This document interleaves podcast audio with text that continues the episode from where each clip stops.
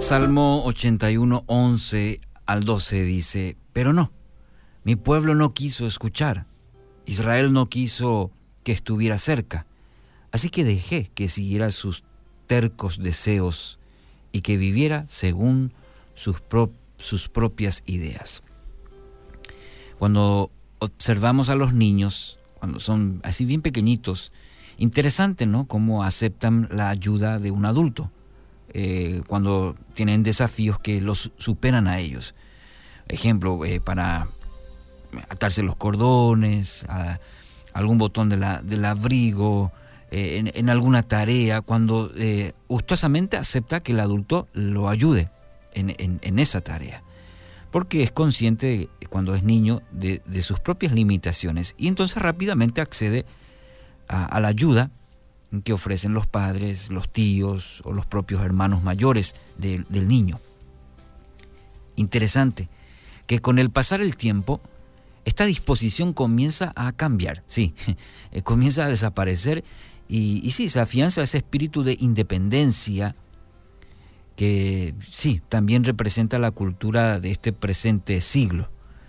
Eh, ya no quieren que se les ayude, prefieren intentar ya por su propia cuenta e incluso fracasar antes que pedir ayuda a aquellos que quizás están en mejores condiciones para ayudar.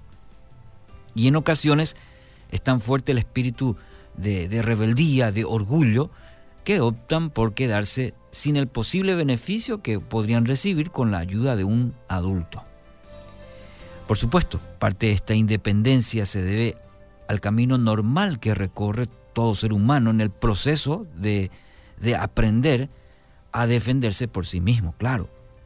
Cuando la obstinación, ese es el tema, se convierte ya en un estilo de vida, entonces la persona se arriesga a tener que descubrir las soluciones mediante caminos, caminos eh, complicados, difíciles, engorrosos, y probablemente esté condenada a repetir los errores que otros ya probablemente han corregido en su vida. Y aquí el salmista, ¿por, ¿por, qué todo esto? Porque el salmista, en el pasaje que hemos leído, describe un proceso similar que nos ocurre en la vida espiritual.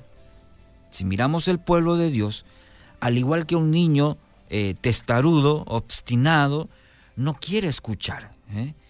Percibimos en esa actitud una postura de eh, rebeldía, una terquedad, que se resume en la frase, a mí nadie me va a decir lo que tengo que hacer. ¿Escuchaste esa frase alguna vez?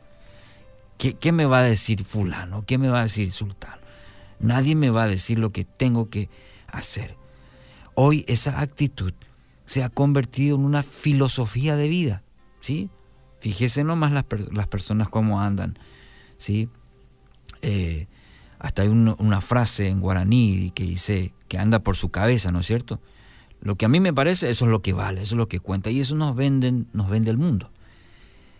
El Señor respeta nuestra decisión y respeta esta decisión de decir, voy a vivir a mi manera, tal como respetó la decisión del joven rico a de darle la espalda, o la del hijo menor de abandonar la casa de su padre con, con parte de su herencia. Es uno de los preciosos regalos que Dios nos ha dado, la libertad de escoger, de elegir nuestros propios caminos. En ocasiones, bueno, el Señor no opta por disciplinar nuestra actitud de obstinación, nuestra rebeldía. Sencillamente permite que cosechemos de la necedad de nuestras propias elecciones eh, y nuestras imperfecciones. Al igual que el hijo pródigo, sí, si mencionamos de vuelta, acabamos malgastando nuestra vida en lo que no aprovecha, para finalmente terminar en el chiquero. No hace falta intervención de lo alto para corregir esto. Basta con que cada uno de nosotros suframos las consecuencias de nuestra limitada eh, perspectiva de lo que es bueno. Amigos, la, gran esperanza es que habiendo arruinado nuestra eh, existencia, poseamos la valentía, muy importante, la valentía necesaria para confesar que deberíamos haber aceptado la ayuda, deberíamos haber escuchado y deberíamos haber eh, hecho, tomado esa ayuda que nos ofrecieron. La buena noticia es que nuestro amoroso Padre Celestial siempre está listo para retomar la relación que muchas veces descartamos. Señor, en este día, en esta linda mañana, nuestro orgullo es, es un verdadero tirano.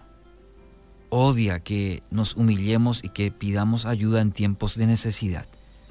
Te pedimos, líbranos de semejante tiranía. Danos la valentía de reconocer cuando no podemos solos, para que tú puedas intervenir en nuestra vida y darnos la ayuda oportuna.